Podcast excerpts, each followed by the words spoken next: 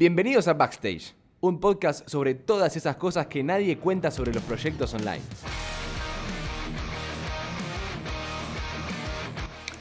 Bienvenido, bienvenida a otro episodio de este podcast llamado Backstage, que busca hablar de esas cosas detrás del mundo online, de los emprendimientos online, sean experiencias, eh, recomendaciones, herramientas, estrategias de marketing digital, lo que sea.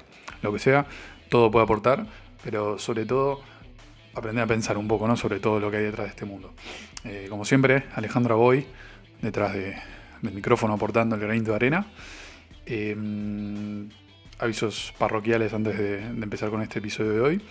Eh, como siempre está el contenido gratuito para ingresar, dejo el link en la descripción, igual siguiéndome en Instagram, aleaboy-bajo, eh, pueden entrar al link de la biografía mismo, así que no, es tan complejo. Son, hay varias cosas, hay un curso de neuromarketing, hay algunas guías eh, y demás. También si quieren entrar a mi curso gratuito de creación de proyectos online, eh, me pueden dejar un mensaje con, su mail y yo les doy acceso manualmente eh, a que quieran, lo puedo hacer. Bien, empecemos y el capítulo de hoy espero, voy a intentar que sea cortito porque la realidad es que da para eso y es una idea muy concreta. Vamos a hablar de lo que se llama el método de la cortadora de carne, o meat grinder en inglés. Eh, es de un, tipo, eh, de un emprendedor, que, un emprendedor de una startup que se llama StoryMapper. Básicamente el tipo desarrolló una idea que, le permite a, los negocios, de forma muy simple y pagando muy poco por mes, eh, hacer que sus, sus diferentes locaciones aparezcan más rápidamente en su sitio y, y cuando hagan anuncios utilizando ubicación como, Google, por ejemplo, eh, tengan mucho mejor rendimiento y consigan más clientes. Eh, el tipo es este, Tyler, Tyler, no me acuerdo el apellido, pero vamos a decirle solo Tyler, es muy insistente en descarte de ideas, ¿no? Dice que eh, el método de la cortadora de carne como tal es muy efectivo porque tiene una gran efectividad a la hora de saber si algo va a funcionar o no. Entonces, de eso vamos a hablar hoy, es cómo saber o qué preguntas habría que hacerse antes de llevar a cabo cualquier idea, ¿no? Sea tecnológica o no, sea de una idea de negocio, simplemente por una oportunidad que surge, lo que sea. ¿Qué preguntas hay que hacernos para saber si realmente puede funcionar en nuestro contexto? ¿Sí? Eh, la realidad es que las preguntas como tal son simples, pero eh, lo importante es cómo aprender a leerlas e interpretarlas para saber si realmente estamos preparados. Vamos a ir paso a paso. Primero, la primera es muy filosófica, es, ¿puedo hacerlo? O sea, ¿realmente puedo, puedo hacer esto? Si requiere tecnología, yo estoy apto para aprender sobre esa tecnología e implementarlo, necesito otra persona, eh, si necesito otra persona, ¿dónde la puedo encontrar? Si la puedo encontrar, qué puede llegar a querer a cambio o cómo sería la relación con esa persona, sería una especie de sociedad por, por una necesidad técnica que, yo, que esa persona tiene y yo no puedo cumplir, sería una cuestión de, no sé, como decimos más en Argentina, tiro y aflojo, digamos, eh, bueno, necesito para el proyecto o te, pago algo mínimo o te doy una recompensa futuro como suelen hacer, ¿no? El, famoso, si esto funciona vas a tener mucho éxito, que es la realidad es que en la mayoría de los casos es una estafa. Entonces, a la hora de preguntarnos si nosotros podemos hacerlo depende de preguntarnos también en caso de no poder hacerlo solo con nuestra cuenta. ¿A quién necesitamos y por qué lo necesitaríamos y qué puede esperar esa persona de, de esa necesidad que tenemos nosotros, ¿no? Porque a veces muchas, sobre todo en tecnología, muchas personas tienen ideas increíbles, pero eh, el primer obstáculo que tienen y por el cual terminan pausando esa, idea, ¿no? ese proyecto de implementar es porque no saben eh, sobre el, conocimiento técnico necesario para llevarla a cabo. La tecnología suele ser un gran, un gran impedimento en este caso. Por eso hay muchas aceleradoras de startups, incubadoras de startups, eh, movimientos de emprendedores que justamente generan una red, un networking para que personas con ciertas habilidades puedan cruzarse con personas con otras habilidades. ¿no? Bien, vamos con la segunda pregunta, que es, ¿se paga por algo similar hoy en día? O sea, si estamos una idea en un nicho de eh, comida vegana, eh, low cost, no sé, vamos con un ejemplo así. Hoy en día se está pagando por algo similar eh, en esa tendencia, en ese hincho. ¿Se está largando dinero por eso? ¿O directamente es algo que ya parecía imposible en una primera instancia y la realidad es que no, no hay nadie, no hay, no, hay un mercado para eso. Y ahí tenemos un gran dilema que es, si no hay mercado, ¿por qué es? Porque es una oportunidad o porque nadie quiso entrar, ¿no? Hay un poco de investigación acá, es cuestión de analizar las tendencias y las tendencias cada vez eh, son más cercanas hacia eso que nosotros, hacia esa hipótesis que tenemos. Y, vemos que la gente empieza a hablar de eso, usando Twitter, usando Google Trends, eh, viendo grupos de Facebook, lo que sea, o búsquedas en YouTube mismo.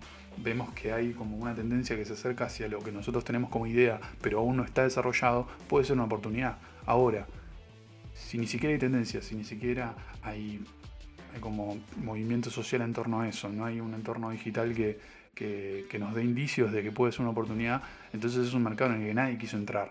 Eh, ahí tenemos que tener cuidado. Es cuestión de ir haciendo las preguntas y tener argumentos sólidos de, investigar, por más mínimo que sea, para decir si es una oportunidad o si es una amenaza, un peligro. Bien, seguimos. Eh, ¿Cómo conseguir los primeros clientes? Algo que dice mucho el, bueno, el autor de esto Tyler, es que hay que pensar cómo conseguir los primeros 25 y después los primeros 250. ¿Por qué hace esta diferenciación? Pues los primeros 25 van a ser los que definan si hay trabas a la hora de, usar el producto, de, aprovechar el beneficio que el producto dé. Si ya hay trabas en los primeros 25, e ir a buscar los, primeros 250 eh, va a ser contraproducente. Es un poco la lógica del producto mínimo viable, de cómo eh, vamos escalando en tandas de, prueba de un producto para ver si, si, funciona y luego lo llevamos a más gente ya habiendo validado varias hipótesis. Entonces, em, ¿qué tiene de clave esta pregunta? Si nosotros nos podemos ya rápidamente responder a dónde iríamos a buscar los primeros clientes, em, ya tenemos gran parte del camino hecho. Porque algo que me dijeron, hablando con una manager de innovación de una aceleradora de, de ¿cómo es? una aceleradora de, la Argentina. Eh, lo que me dijo es que los, las startups, ¿no? Los, los, emprendimientos, no es que necesitan inversión, sino que necesitan clientes. Porque el cliente es el que te termina validando tu proyecto. Y con algo validado por un cliente, por algo real, recién ahí sirve hablar de inversiones. Muchas veces las startups se queman yendo a buscar rondas de inversión para para tener capital y poder ah, ejecutar sus acciones eh, sin realmente estar seguros de que tienen una base mínima de clientes como para justificar esas rondas. Entonces se terminan quemando en el proceso. Por eso es importante eh, tener en cuenta esto. Si sabemos cómo poder ir a buscar los primeros, sabemos con quién hablar, qué networking hacer, qué personas referentes nos pueden conectar con otras, si, si vamos a usar LinkedIn porque nos sirve según nuestro perfil de, de cliente que queremos, ya tenemos gran parte del camino hecho. Bien, siguiente pregunta. ¿Soy la persona ideal para participar de esto? Y acá tiene una cuestión, eh, tiene una cuestión muy quizás existencial, ¿no? Pero depende mucho del estilo de, vida que tengamos. Eh, si la realidad es que eh, es una persona que, le gusta mucho moverse, ¿no? Le gusta siempre estar en lugares distintos. no sé, quizás una persona que le gusta viajar, por ejemplo.